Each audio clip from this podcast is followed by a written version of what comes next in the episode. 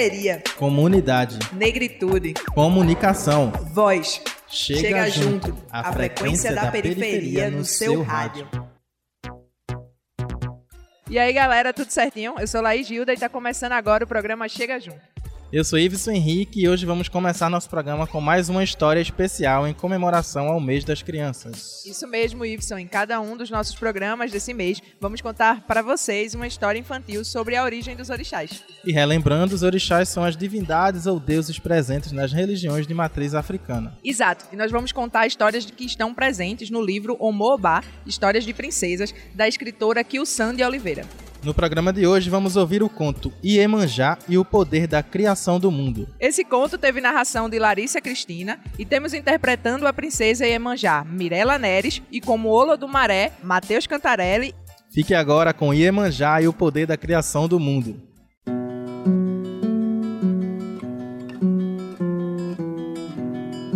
Iemanjá era muito linda e também muito perfumada. Ela é conhecida como Rainha do Mar. Desde criança, Iemanjá tinha atributos como a beleza, a maternidade, a tranquilidade, o equilíbrio e a determinação. Adorava enfeitar seus cabelos crespos com pérolas brilhantes e estrelas do mar. Isso porque o mar era sua casa. A princesinha Iemanjá tinha poderes especiais. Ela podia criar de dentro dela as estrelas, as nuvens e os orixás. Iemanjá vivia sozinha no céu. Não tinha com quem brincar, não tinha com quem conversar e não tinha com quem comer. Vivia sozinha entre o vento, labaredas de fogo e rochas. Olodum Maré, o Lufim, olhava para ela e não gostava de ver a solidão da princesa Iemanjá. Certo dia, Olodum Maré pensou: Vou dar um presente à princesinha Iemanjá para que ela não se sinta tão só. Olodum Maré estendeu as mãos sobre a barriguinha da princesa e ela começou a aumentar. Olodumaré, o que está acontecendo comigo? Não fale nada, apenas abra a boca. Quando a princesa Iemanjá abriu a boca, saíram dela milhares de estrelinhas. Eram estrelas de todos os tamanhos, estrelinhas que brilhavam mais e estrelinhas que brilhavam menos. Não durou muito e a alegria de Iemanjá acabou, porque as estrelinhas nasceram e foram todas embora, rapidamente para o céu, conhecido como Orum, mais distante ainda de Iemanjá. Olodumaré não desistiu e estendeu as mãos sobre a barriguinha de Iemanjá, e ela começou a aumentar. Iemanjá já sabia dessa vez que não deveria falar. Quando a princesa Iemanjá abriu a boca, saíram dela milhares de nuvenzinhas. Eram nuvens de todos os tamanhos, nuvens fofinhas e nuvens fofonas. Não durou muito a alegria de Iemanjá, porque as nuvens nasceram e foram todas embora rapidamente para o Orum. Preciso ser mais firme e mudar esta paisagem local. Batendo palmas com força, provocou uma rachadura numa rocha. E dela começou a sair muita água. A água cortava a rocha com violência. A água jorrava para todos os cantos. Assim, criaram-se os rios, lagos, mares e oceanos, sem contar a porção de terras que a água não conseguiu ocupar. Que Odara! Que bonito! Olodum Maré pegou nas mãos da princesinha Iemanjá e a levou para um lindo local, numa areia onde as ondas já chegavam enfraquecidas, com suas espumas brancas. Aqui, minha princesinha, será sua morada. Para que não fique sozinha, estou lhe ofertando saudáveis algas marinhas, diversas estrelinhas do mar, madrepérolas sem fim para que enfeitem seus cabelos, muitas conchas de todos os tipos, os mais puros corais, fios de prata para tecer sua nova roupa, enfim, tudo o que você precisa. Cuide bem deste tesouro. Como presente final, Olodumaré estendeu novamente as mãos sobre a barriguinha da princesa Iemanjá e ela começou a aumentar. Quando Iemanjá abriu a boca, saíram diversos seres protetores, os orixás, com a função de povoarem o planeta Terra. Nasceram Oxóssi, Ossain, Ogum, Xangô, Obaluayê e os Ibejes. Assim, a princesinha Iemanjá não ficaria mais sozinha. E aí, gostou da nossa história? Semana que vem tem mais. Isso. E se tiver alguma sugestão de conteúdo, entrevista ou quiser que a gente visite a sua comunidade ou projeto, envia um e-mail pra gente. Isso mesmo. Nosso e-mail é o produçãochegajunto@gmail.com. Lembrando que o produção é sem cedilha e sem tio. Isso, Laís. E você ainda pode falar com a gente pelas redes sociais. Estamos no Twitter, Instagram e Facebook. Procura lá. Programa Chega Junto. Ah, e a gente tem novidade. Nossos programas estão disponíveis também no Apple Podcasts, Spotify, Deezer e outros aplicativos de podcast. Mas, se você não tiver nenhum aplicativo, pode conferir também nosso programa no YouTube. É só procurar Programa Chega Junto. E agora vamos deixar de enrolação e vamos começar esse programa, né? Tá bom, vamos lá. Hoje a gente vai falar um pouco sobre mídia, negritude e autonomia.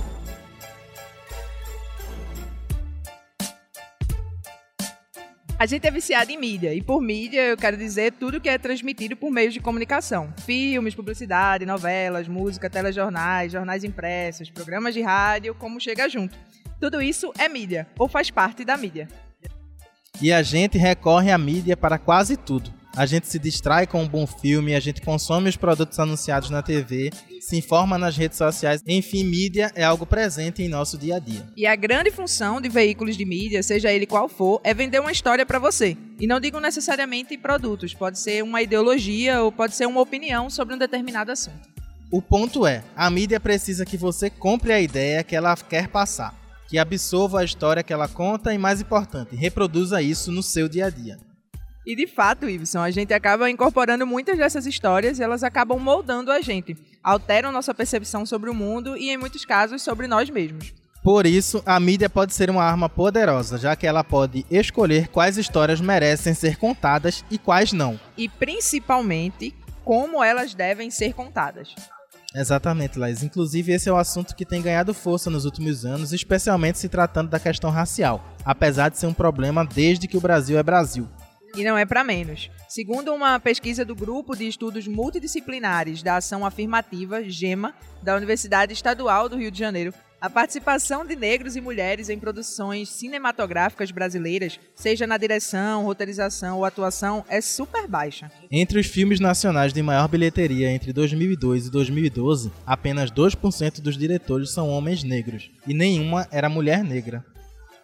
Na área publicitária também existe uma certa carência de pessoas negras. Um estudo de 2015 do Instituto Etnos, nas 50 maiores agências de publicidades do país, mostrou que a cada mil funcionários, apenas 35 eram negros. A pesquisa mostrou ainda que afrodescendentes ocupam apenas 0,74% dos cargos de alta direção.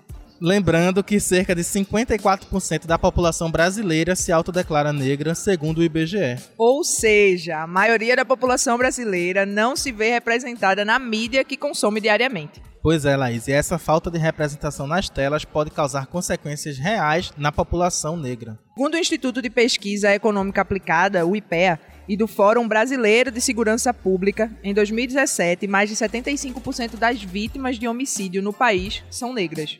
Ainda segundo a pesquisa, morrem 2,6 vezes mais negros do que brancos vítimas de arma de fogo. E Pernambuco é apontado como um estado que apresenta alta vulnerabilidade juvenil negra de acordo com o um levantamento feito pela Secretaria Nacional de Juventude. E muitas dessas violências são causadas por discursos racistas, que fazem parte do imaginário, não apenas dos policiais, mas da sociedade como um todo. É aquela imagem do negro ladrão, perigoso ou sempre em papéis de subalternidade e servidão. Pensando nisso, algumas iniciativas têm surgido de produtores de conteúdos negros, já que a mídia não nos representa bem, vamos fazer nossa própria mídia. É o caso da nossa convidada de hoje, Elaine Una que vai conversar com a gente sobre o Quilombo Casa Cultural e a TV Amaro Branco.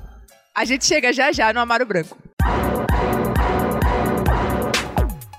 Chega, junto a, frequência, da, periferia, no, no seu rádio.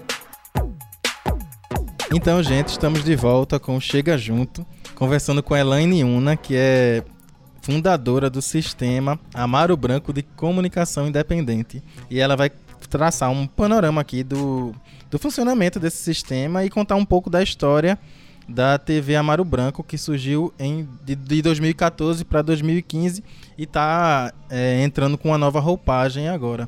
É, Elaine, bom dia. Explica um pouquinho pra gente como foi que surgiu essa a TV Amaro Branco lá em 2014, 2015. Você não fazia parte do projeto, né? Mas conhece um pouco da história do que aconteceu, né? É, então, é isso mesmo, assim. Bom dia a todo mundo que está ouvindo. É, a, a TV Amaro Branco, né, em si, ela surgiu a partir de um, de um projeto aprovado no edital do Funcultura. Não recordo com precisão o ano, mas foi assim entre 2014 e 15 essa faixa. E esse projeto foi executado dentro da comunidade do Amaro Branco, né? Foi um projeto de formação em audiovisual e aí também teve uma coisa do mapeamento. E a partir desse projeto surgiu a TV Amaro Branco, né? É, passado um tempo, é, o Quilombo, o Quilombo Cultural Casa Coletivo, que eu também fundei e faço parte, a gente, querendo montar uma iniciativa de comunicação popular, pensou em resgatar não só a ideia, né, o, o, a ideia do programa em si, da TV Amaro Branco, mas também quem tinha feito parte desse momento lá na comunidade do Amaro Branco.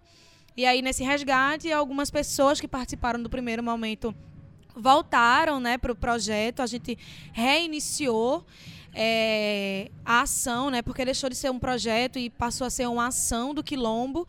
E para agregar outras ações de comunicação popular que a gente tinha, a gente fundou o Sistema Amaro Branco de Comunicação Independente.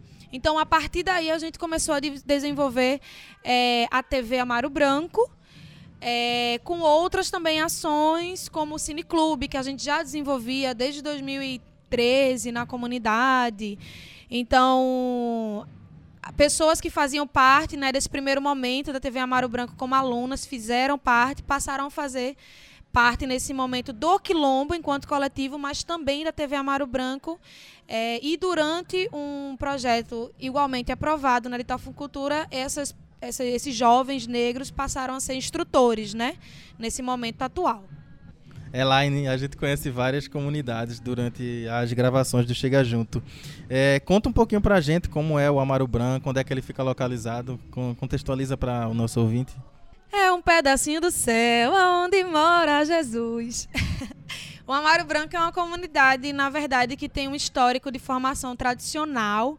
É uma comunidade pesqueira, né? Embora por conta mesmo da, da especulação imobiliária, das transformações é, geopolíticas, das transformações sociais, são poucos hoje os núcleos que ainda vivem da pesca, né? Mas ela teve essa formação de uma comunidade de beira de mar, uma comunidade de pescaria. E essa musiquinha que eu cantei no começo é um coco. O, o, Amaro Branco também é uma comunidade tradicional do coco de roda, do coco de praia de Pernambuco.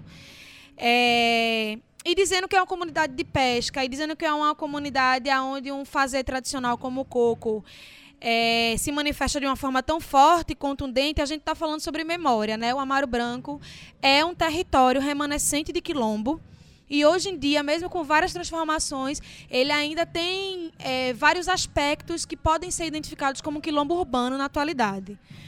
O Amaro Branco fica em Olinda, né, na, na área, no litoral de Pernambuco. É, e para quem conhece muito bem Olinda, o foco do carnaval, o Amaro Branco é a comunidade que fica do lado, né? Mas que não é muito reconhecida nesse aspecto. Porém, inclusive dentro da marcação territorial que o IFAM fez para é, patrimonializar Olinda, né, como patrimônio da humanidade, o Amaro Branco é sítio histórico tombado pelo IFAM vocês levarem comunicação assim para a comunidade faz a gente acreditar que vocês percebem nessa ferramenta, né, que é, que é, a comunicação, uma coisa importante. E aí eu queria que tu falasse um pouquinho assim, descrevesse a partir do teu ponto de vista, das tuas experiências, é, que como é que tu percebe essa importância é, de levar a comunicação para dentro dessa comunidade tão tradicional, como você acabou de falar? É, a, a coisa da gente tentar na verdade, não é nem trazer, né? Porque a comunicação, de fato, de modo muito, muito amplo e inclusive peculiar, ela acontece, principalmente por ser o Amaro Branco, essa comunidade que eu relatei há pouco, né? Por exemplo, o coco é um sistema de comunicação. E que a sambada de coco é um sistema de comunicação. Então, o que a gente tentou fazer, na verdade, foi trazer mais um aspecto da comunicação, principalmente né, nesse momento é, mais atual, a partir do audiovisual, porque a gente entende né, que a gente vive numa sociedade que a imagem é uma coisa muito forte, né? E cada vez mais, e porque a gente também, sendo uma comunidade tradicional, a gente tem é, modos de vida, né? E nos nossos modos de vida, a comunicação e a imagem são duas forças, mais do que duas ferramentas. Elas são duas forças e, e a gente colocou fé, colocou crença, né, de que essas forças poderiam ser mobilizadoras e foram. Né? A gente, mesmo a gente estando dentro da comunidade, é, que, que a partir desse conceito de comunidade, né, seria o que é comum, obviamente existe muito contrassenso, dissenso desde as formas de vida até na subjetividade de quem está ocupando aquele espaço ali. E quando a gente pensou no sistema, a gente pensou em, em espaços para que esses contrassensos e dissensos fossem dialogados, minimamente dialogados, seja pelo audiovisual, seja pelo cineclubismo, né, seja pela produção de música que comunica também seja pela produção de um jornal, né, que é o nosso próximo, nosso próximo movimento de ação em termos de comunicação popular. Então a gente quis também diminuir os ruídos que existem dentro da própria comunidade é, e tentar se comunicar melhor a partir dessas múltiplas ferramentas, né? Na verdade, todo, tudo que a gente tem feito, tem buscado, tem dois caminhos. O primeiro e todo, o primeiro e principal caminho é o caminho da luta antirracismo, assim, é a marca do quilombo e, portanto, é a marca de qualquer outro núcleo do quilombo, né? Porque o sistema é um núcleo do quilombo. E a segunda questão é a questão do bem viver são os nossos modos, os nossos métodos para alcançar esse bem viver. Né? Então, ter uma melhor comunicação ou comunicar coisas diferentes para pessoas diferentes ou iguais e vice-versa, e isso gerar é, potência, é uma experiência do bem viver. Né? Então, a comunicação que a gente tentou e tenta travar é essa, da gente ter melhor vida dentro da nossa comunidade e, a partir disso, também expandir né? o que a gente quer dizer para o mundo. E falando falando por fora da comunicação comunitária, qual é a tua visão sobre o momento que vive a comunicação no geral, a comunicação comercial no Brasil? Como é que ela tá? Ó, oh. eu tô rindo porque assim, né? É, é, a gente poderia falar bem rápido, assim, de um modo geral, a partir desse panorama, desse nosso cenário. É que é isso, assim, eu acho que a, a, comunicação, como você falou, essa comunicação que não surge na base comunitária, essa comunicação que não busca entender o sujeito, né, na sua multiplicidade comunicacional, essa comunicação que é padrão e que muito e, óbvio é uma comunicação a partir de mídias, né, ou sociais ou as mídias, por exemplo, televisivas, elas respondem a um padrão que não deveria ser o nosso padrão. Elas respondem a um padrão que foi um padrão criado propositalmente é, para a nossa sociedade, né? Então, falar dessa comunicação de um modo mais amplo, principalmente essa comunicação empresarial, é falar mesmo assim de um plano feito, organizado, orquestrado, né, que continua aí vigorando para que a gente seja massa de manobra de várias coisas. Na verdade, a grande mídia é uma, é uma parada assim, uma grande enganação, né? Que o nosso povo tem, assim, é um grande ópio mesmo assim do povo e que, pô, pra cá tá uma coisa de boa, assim, na comunicação, falando dessa parte empresarial, como você falou, não tem. Eu acho que a comunicação é essa que a gente faz mesmo, baseada em, em Exu, na nossa tradição. É, é essa comunicação comunitária, essa comunicação entre as pessoas, essa comunicação, né? Que valoriza os aspectos sócios, culturais, históricos de cada um. Então, só essa comunicação nossa salva mesmo, o resto é lixo. Elaine, pensando um pouquinho antes do, do Quilombo é, começar a assumir assim, a TV Amaro Branco, tu, quanto moradora mesmo da comunidade, que impacto tu percebia que a TV estava tendo nesse primeiro momento dela com, com os moradores? Ó, oh, foi, foi um movimento legal, foi um movimento bem legal. É... Envolveu né, a escola, então isso já é uma coisa positiva. Envolver a escola já é uma coisa positiva porque a nossa escola na comunidade sempre teve muitas crises, né? Crise de gestão mesmo. É, crise da relação escola-comunidade. Então, um ponto super positivo desse movimento que eu não fiz parte foi estar dentro da escola, né? Então, isso aí foi incrível. Na comunidade como um todo, gerou uma movimentação, gerou, um, é, gerou é, condição mesmo de visibilidade de alguns jovens, de algumas crianças. Mas assim, eu, eu acho que quando uma coisa ela tem meio e talvez tem fim, mas ela não tem início, ela não tem raiz, né? É, é, a gente não vai dizer assim, ah, foi inútil, não é isso não, de forma nenhuma falaria isso. Mas que é isso, não deu a liga que poderia ter dado, que, que precisava ter dado uma ação como aquela, se ela tivesse de fato surgido embrenhado dentro da comunidade, né? A comunidade percebendo aquela necessidade ou aquela potência e procurando transformar aquilo ali. Então, geralmente é isso, é esse processo mesmo. Quando uma coisa vem de fora, causa um impacto, óbvio, mas não causa nenhum por cento do impacto que seria possível se a coisa tivesse sido fomentada a partir de uma demanda de dentro. Né? Eu não estou dizendo que a gente é sempre autossuficiente dentro da comunidade. Não é isso. A gente precisa de outras pessoas, de outros olhares. Mas se o movimento é o contrário, né? se você consegue chegar percebendo a necessidade que já é demonstrada e a partir daquilo ali, ah, eu posso ajudar nisso, eu tenho essa ideia, talvez o movimento ele seja né, um pouco mais. Ele fique mais, ele perdure, ele tem impactos maiores dentro da comunidade, assim. A gente, eu acho que nenhuma comunidade precisa muito de projetos, ações, pautas e agenda, mas a gente precisa de coisas realmente na raiz das nossas questões. Pronto, a gente está encerrando agora o primeiro bloco, Elaine, e a gente sempre pede para o convidado escolher uma música para encerrar esse bloco. E aí tu pode dizer o nome da música, quem canta, alguma coisa assim. Se quiser puxar a música também, cantar um pedacinho, a gente encaixa aqui. Tá, deixa eu ver uma uma bem legal assim. Tá, vamos lá. Eu vou indicar qualquer uma da minha mestra de coco, Ana Lúcia. Vocês, aí vocês vão encontrar na internet uma compilaçãozinha.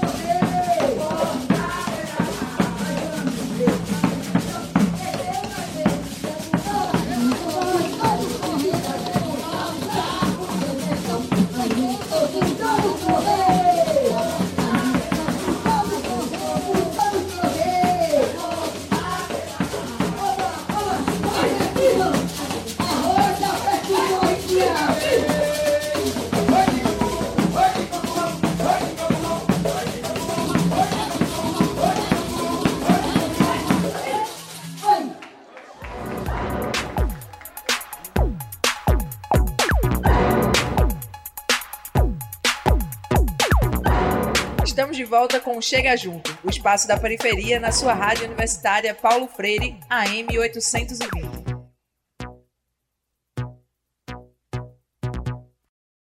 Estamos de volta com Chega Junto, falando com Elaine Una, que é coordenadora do Sistema Amaro Branco de Comunicação Independente.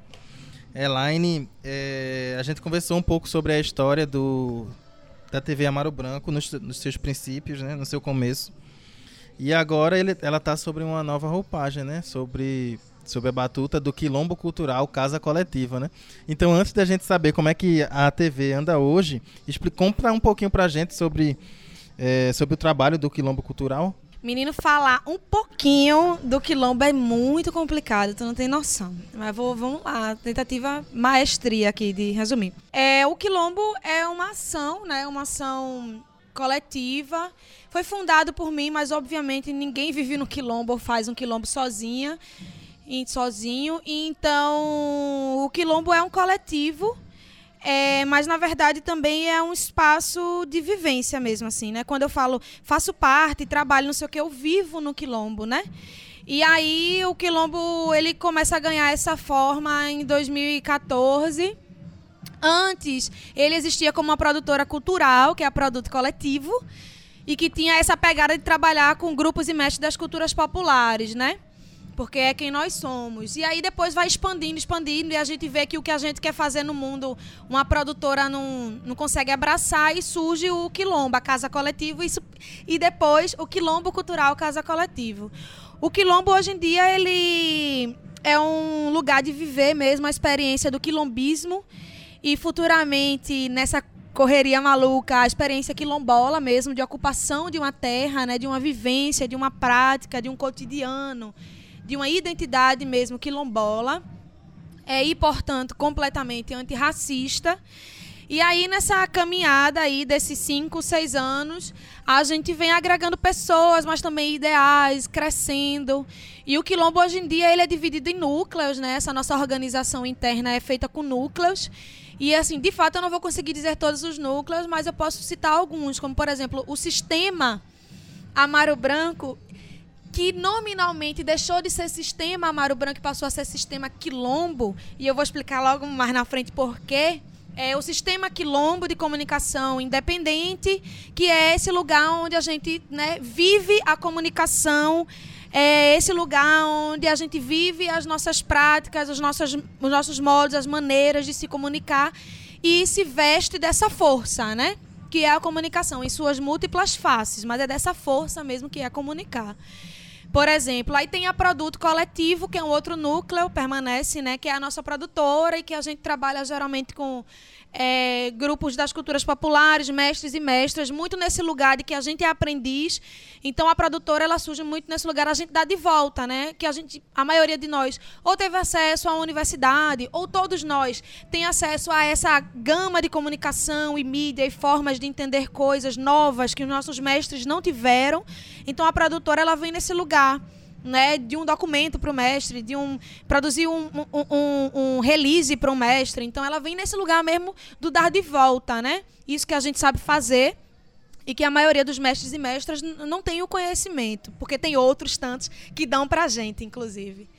É, tem um outro núcleo, que é o núcleo mais novo, mas que é onde vocês, por exemplo, estão agora meio transitando fisicamente aqui durante essa entrevista, que é o, o núcleo chamado núcleo AG. AG é uma orixá é, do território urbano na África e dentre, é, entre as várias né, naturezas que ela rege, ou ela cuida, ou ela é, né, queira entender cada um, ela, ela rege, cuida dessa coisa do mercado, da relação que o mercado traz, do poder que é o mercado, do poder que é a economia.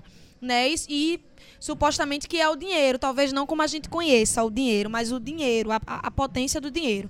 Então, o núcleo AG é o nosso núcleo de sustentabilidade. É onde a gente trabalha para sustentar não só as nossas vidas pessoais de cada um que faz parte do quilombo, mas também o quilombo em si, né, enquanto é, território de morada e coletivo. E aí, nessa pegada, a gente tem trabalhado com artesanato, porque a gente tem essa, né, essa, essa essa, esse conhecimento do, do, trabalho artesanal e também com a questão da comida, que também nas nossas culturas é uma coisa assim. Todo mundo sabe cozinhar um pouquinho alguma coisa é uma forma de estar no mundo, né? Essa coisa de cozinhar e da comida do alimento. Vocês acabam com todo esse trabalho do quilombo criando uma rede assim de, de fortalecimento, né? E aí pensando nesse cenário atual assim político que a gente tá, que todo dia é uma é, é um a gente tem vontade, acho que tem um fazer um pedido assim de socorro, né? E como é que tu acha que essa rede tem te ajudado e ajudado as outras pessoas que estão dentro dela? Ó, oh, gente, esse sistema aí que a gente está inserido, a gente está inserido, mas é justamente isso, a nossa busca cotidiana no microcosmo e no macrocosmo é não fazer parte desse sistema. E não é só não fazer parte, ah, eu não, eu não votei em tal figura. Não é sobre isso. É anular esse sistema da nossa experiência de vida. Então, na verdade, quando a gente olha para esse panorama de um modo geral, a gente sente, mas sente bastante, porque o nosso povo, com certeza, é o primeiro atingido. Mas, ao mesmo tempo, a gente busca as, as várias, as milhões e árduas soluções de que a gente não faça parte desse sistema, que esse sistema seja uma coisa completamente assim, né? O mais fora da nossa realidade possível e que o nosso povo, né, quem queira vir junto também. Então, assim, impacta, impacta. É o nosso povo que leva a cacetada primeiro de toda essa. Né? Falar loucura é, é horrível, porque, assim, vamos lá, né? É, de toda essa decepção, nojeira. Não sei nem explicar assim, o nome que se dá a isso. Talvez branquice mesmo. É... A nossa luta é para que a gente não faça parte, para que isso não nos atinja, porque a gente vai atrás de autonomia, autossuficiência, independência. Tem muita gente que fala, né, questiona, ah, mas vocês vivem num país como é que é, é. Você sabe como funcionou o Quilombo dos Palmares? Pois é, era assim. Então, a ideia é refundar mesmo, de fato, todos os dias, dentro da nossa casa, dentro da nossa rua, dentro do nosso bairro, Quilombo dos Palmares. E para mim não é uma ideia utópica, né? Uma parada que, ah, isso não existe. Existe, pô, é possível. Agora é preciso, de fato, assim, morrer e nascer de novo. Elaine, retomando um pouco sobre a, a, a questão da TV, ela está sob a coordenação de Alexandre Henrique agora, né? E como é que vocês pretendem deixar esse legado da TV para a comunidade do Amaro Branco? É, a primeira de todas, mas de todas as questões, é que o quilombo e o sistema ele não existe sem o Amaro Branco. Então a gente está ocupando um outro território, é inclusive um movimento similar a um movimento de diáspora, né? É, no passado é que a gente não pôde ficar na nossa comunidade. Não é que a gente escolheu sair da comunidade, é que a gente não teve opção. Justamente pelo formato de vida que foi possível na comunidade, mas que agora já não é. Pelas pressões mesmo do capitalismo, pelas pressões, né? Dessa sociedade eurocêntrica que acha que. É, que progresso, que acha que melhoria parte de uma filosofia, de uma perspectiva econômica exatamente eurocêntrica, e a gente não vê dessa maneira. Então, dito isso, a gente também já assume o compromisso completo com a nossa comunidade. Quando as pessoas perguntam, eu continuo dizendo, eu faço coco na comunidade, eu vivo na comunidade. O Amaro Branco não deixou de ser a minha comunidade. O Amaro Branco não deixou de ser a comunidade do Quilombo. E sendo nós quem somos, isso significa diretamente dizer que a gente tem completa responsabilidade com a comunidade, continua tendo. É, de forma prática, é, em termos das nossas ações, é permanecer fazendo cineclube dentro da comunidade, é permanecer com o projeto de instalação de uma rádio comunitária dentro da comunidade, porque várias pessoas que são do quilombo ou várias pessoas que são braço, extensão do que é o quilombo permanecem com a moradia na comunidade. Então, o território ele é marcado pela ocupação, sim, mas o território também é marcado pelo afeto, né? E o, comuni a, o Amaro Branco será sempre casa do quilombo. Além da rádio e da rádio comunitária que vocês pretendem implantar e da TV que está sendo está passando por essa nova fase, você comentou também sobre o periódico misto, né? Que é uma mistura de jornal com revista. Como é que como é que vai funcionar esse esse projeto? O periódico misto é a, onde a gente está trabalhando agora, né, no núcleo do sistema. É, então a gente está fazendo reunião, pensando nos formatos também. Mas eu a gente acredita assim que no nosso, no nosso plano esteja indo para a rua assim em janeiro do ano que vem. O nosso primeiro pensamento, na verdade, é utilizar os dois tipos de suporte, né? Textual, o jornal e a revista, porque, perdão, porque o jornal ele é feito e ele dialoga é, com um tipo de público, né? Até pela sua diagramação, né? Pelo, pelo formato mesmo, pelo que é aquele suporte e a revista dialoga com outro tipo de público. Então, o jornal, a gente está trazendo mais esse diálogo direto com a comunidade, inclusive em termos de vocabulário, né? É, em termos de de expressão mesmo da linguagem, tratar de forma mais direta. Então é um jornal que vai dialogar de dentro da comunidade para dentro da comunidade, né? Porque sai de nós e vai para dentro da comunidade, circula ali. É, e aí as pautas são inúmeras, né? Mas todas essas que envolvem o que eu já tenho falado aqui nessa entrevista. É, o diálogo a partir da nossa perspectiva antirracista, a partir da valorização do nosso povo, de quem somos, de uma comunidade pesqueira, remanescente de quilombo, que enfrenta um monte de problema, né? Mas que tem uma gama de potência ali dentro. Então, as pautas, as sessões, todas elas né, vão para esse, virão para esse lado. E a revista, a gente já pretende alcançar um público maior. Né? O periódico misto, ele se chama né, Mundo Negro, que é uma referência, uma homenagem, uma inspiração ao jornal é, fundado por Marcos Mozia Gavi, que é um líder pan-africanista e é um líder inspiração um, que a gente segue, né, o Quilombo. É, então é uma inspiração, por isso que se chama Mundo Negro.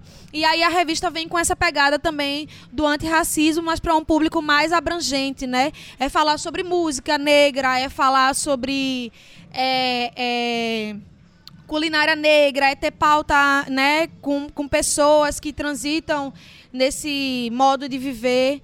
E aí com a distribuição um pouco mais ampla, né, para a comunidade, mas é com essa pegada assim, é comunicação do povo negro para o povo negro. É uma comunicação assim bem focada, inclusive. E aí é isso, a gente como quase tudo, a gente não, não, não, tá, não tá trampando com nenhum tipo de suporte, apoio. Futuramente a gente vai tentar uma coisa com uma CEP ou algo assim. Mas a gente já tem feito, produzido, trabalhado. E se não rolar nenhum apoio, a gente vai ali numa gráfica que a gente tem um fiado e vai botar para rodar. Depois a gente vê como se resolve para fazer todas essas produções geram custos, né? Como você acabou de falar. E aí tá sempre tem essa dificuldade, né? É, como é que tu acha assim em relação a políticas públicas? Eu sei que hoje a gente tem alguns editais como o Funcultura, é, que talvez não seja suficiente, não é para atender todas as demandas. É, e aí como é em relação a políticas públicas, o que é que tu acha que poderia mudar para transformar essa realidade? Eu, se eu disser se eu disse numa pergunta anterior que eu desconsidero e desacredito completamente desse sistema em que a gente foi enfiado, eu também ob obrigatoriamente preciso dizer que não acredito no formato que a gente tem construído, pensado e gerido política pública nesse sistema. Então, se você me disser o que é que você espera ou o que é que você acha, eu não espero nada da política pública. E o que eu acho da política pública é que ela precisa acabar a maneira como ela tem sido feita. É isso que eu acho. O que a gente tem que fazer é repensar quem a gente é de fato enquanto sociedade, né? Se a gente começasse a pensar sociedade é, é, que foi vinda, fundada, construída pelos povos originários africanos e brasileiros, aí a gente começa a dialogar sobre possibilidades de construção de política pública. Porque, por exemplo, falar sobre política pública seria falar sobre bem viver, que eu falei no começo. E falar sobre bem viver, bem viver fala sobre a noção que existe de progresso, sobre a noção que existe de. Nossa, a palavra me fugiu agora mas de evolução, né? Inclusive no sentido econômico, financeiro. E não é essa maneira, não é esse progresso, não é essa evolução que está posta aí, que as políticas públicas se fundam ne, nesse, é, nessa, nesse conceito para serem feitas. Então, como é que alguma coisa vai ser boa para a gente se a fundação, a raiz, o radical dela já nasce torto? Né? O que é progresso para uma comunidade que vive na beira do mar? Não é a mesma coisa para uma comunidade que vive na mata, por exemplo.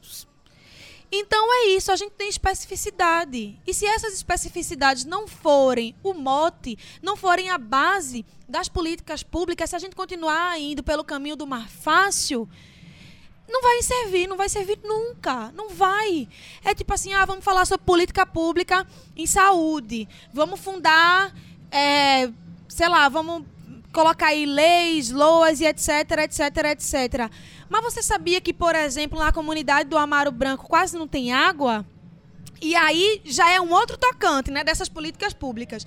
Mas aí, além disso, você sabia que provavelmente quem mais deve estar sofrendo com zika, chikungunya, né, nesses períodos epidêmicos aí, são essas pessoas, claro. Na zona norte também, eu estou trazendo meu espaço amostral, né? Por quê? Porque lá a gente precisa estocar água. A gente é obrigado a estocar água, não vive. Então, se eu sou obrigada a estocar água, quer dizer que eu estou mais suscetível a ter essa doença. É ou não é? Agora, no posto de atendimento, tem essa diferença? É pensado isso aí para dizer, não, ali precisa de mais médico, precisa de um atendimento diferenciado. Não, não é pensado. Então, se a gente não é pensado nas nossas especificidades, nenhuma política pública vai poder nos servir.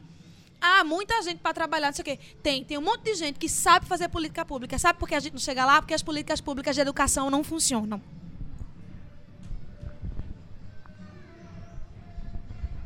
É, você comentou com a gente que dois dos atuais instrutores, é, instrutores da TV Amaro Branco, foram alunos do primeiro projeto, né? É, você pode falar um pouco sobre o trabalho que eles fazem agora na TV e o que eles trouxeram da, do antigo projeto?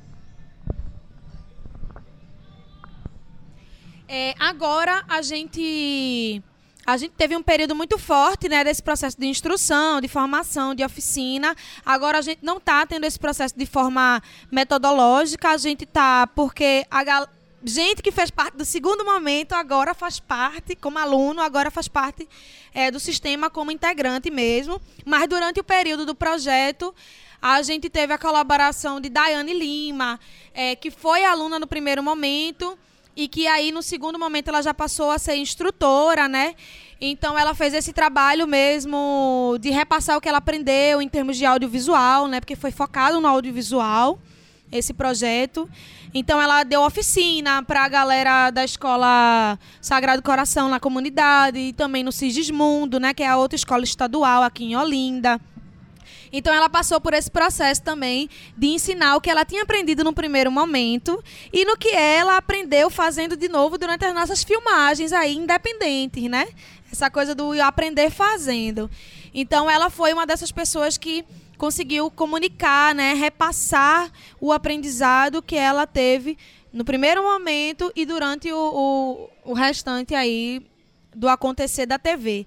É, Alisson Anacleto também foi um outro jovem da comunidade que participou dos dois, dos dois momentos. Hoje em dia, Alisson, é, ele trabalha, né, ele meio que enveredou isso que ele despertou com a TV. E aí ele trabalha hoje em dia com a área de TI, né, e está fazendo estágio na área, está cursando uma faculdade e tal. Então ele enveredou essa o despertar que a TV trouxe nele para a coisa da tecnologia e tudo mais para esse caminho. Então isso também é uma coisa boa, né? Ele descobriu o que ele queria e gostava de fazer a partir dessa experiência, né? E hoje em dia ele já está nesse caminho do estágio, né? Para que futuramente ele também possa ter esse lugar de repassar o que ele aprendeu. É, então é isso. Vários outros jovens da comunidade que não participaram dando instrução, mas que a partir disso também a própria escola que a gente ocupou fazendo o projeto durante dois anos. Assim que surgiu um, uma oportunidade do governo de Olinda implementar um projeto na escola, a escola escolheu por educomunicação. Então foi a partir desse lugar de que a gente teve lá e disse, ó, oh, isso aqui é massa fazer com a galera. E a galera viu que dava resultado, que os meninos se empolgaram, se envolveram, que achava massa mexer na câmera e fazer pauta e, e, e, conversar sobre o que ia perguntar e pensar num jornalzinho. E aí a própria escola, dentro da sua gestão, implementou um projeto né, nessa área. Então, é, e, a- e a galera que fazia parte também do, do- desse momento da TV foi essa galera que disse: não, a gente quer aqui na escola que continue esse processo aí dentro das nossas aulas, dentro da nossa grade de aula. Então, tipo, a continuidade não foi só assim com a galera que era aluna e deu aula, mas também com uma galera que se interessou de fato e quis continuar aprendendo, aprendendo e aprendendo. Então, eu acredito que hoje ainda esteja dentro da escola esse projeto de educomunicação. E vez ou outra, inclusive, eles vão lá me entrevistar. Então, agora eu virei Elaine, entrevistada. a gente tá terminando, chega junto de, de hoje. É, só queria, a gente queria que você deixasse como é que a gente acessa as produções da TV Amaro Branco e as ações do Quilombo. É, e também que você escolhesse uma outra música pra gente encerrar o programa. E aí, além de dizer também como a gente acessa, se de repente tiver, não sei, rede social, Facebook, Instagram, tu puder divulgar.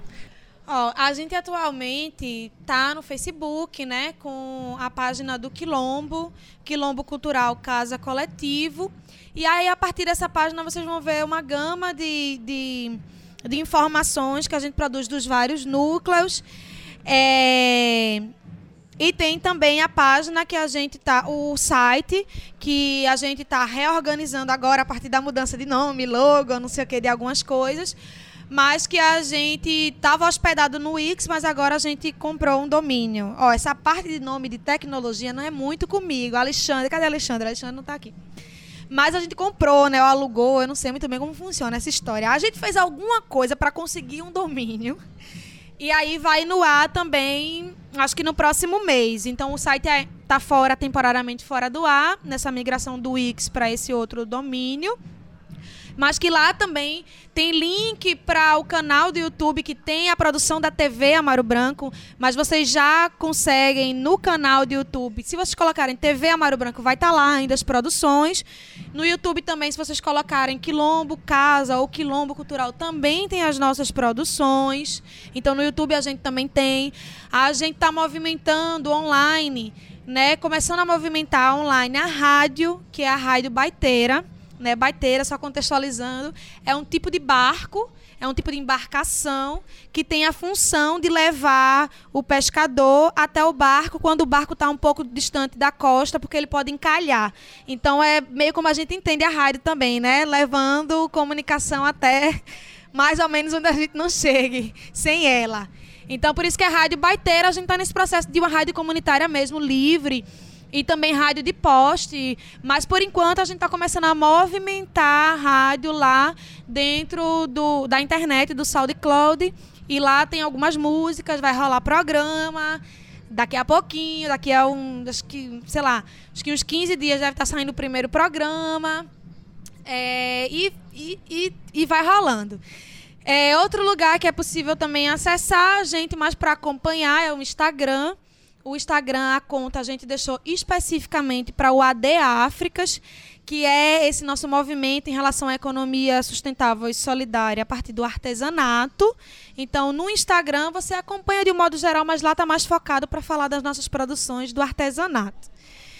E que mais? E ao vivo, ao vivo, a cores, venham conversar com a gente, venham visitar a nossa barraca aqui no Alto da Sé. Vão lá no Amaro Branco, no Coco do Pneu, né, que acontece todo último sábado do mês, porém hoje não tem, ontem não teve. É, tem outros movimentos na comunidade também do Amaro Branco, tem os mestres, as mestras. A gente vai começar a fazer agora uma mobilização forte, grande, muito enraizada sobre o coco no estado de Pernambuco. Então, enfim, tem um monte de coisa. E aí tem o blog, que é o Move de movimento, MOV, Move Coco de PE. E aí, nesse blog, é mais um canal de comunicação do Quilombo, porém, vai ser especificamente para a gente falar desse movimento dos cocos.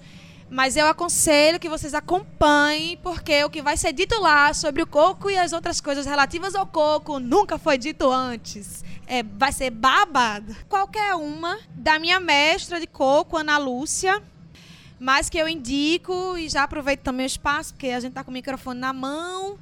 E dizer que a mestra Ana Lúcia é uma grande mestra do Amaro Branco, não só do coco, mas também de pastoril é, que tem outros saberes tradicionais. A mestra Ana Lúcia é rezadeira também, poucas pessoas sabem disso.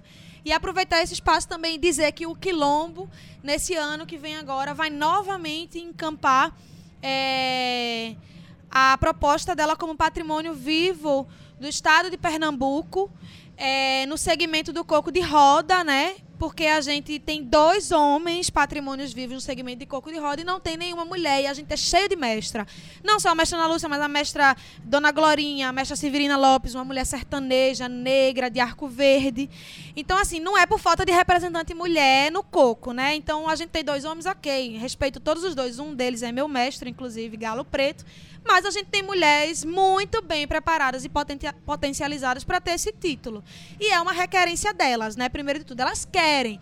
Então, a partir do ano que vem, a gente vai retomar essa campanha para que a gente tenha lá, né, nesse lugar dessa chancela, desse título, desse reconhecimento, uma mulher do coco de roda.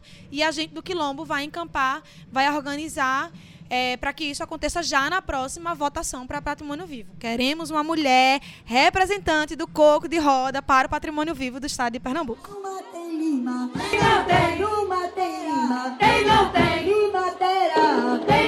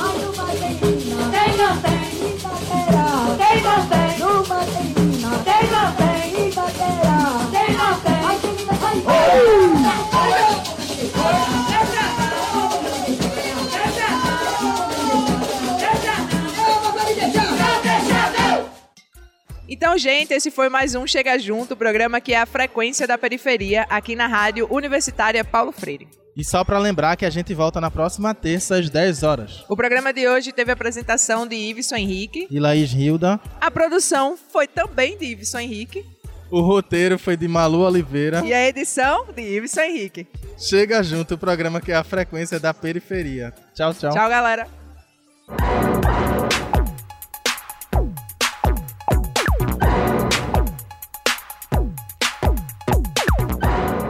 Periferia. Comunidade. Negritude. Comunicação. Voz. Chega, Chega junto. junto. A, frequência, da, da periferia, periferia no seu rádio. rádio.